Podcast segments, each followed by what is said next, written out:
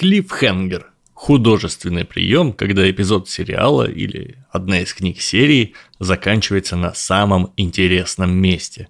Рассчитан на то, что у зрителя откроется гештальт, и он в стремлении его закрыть дождется продолжения.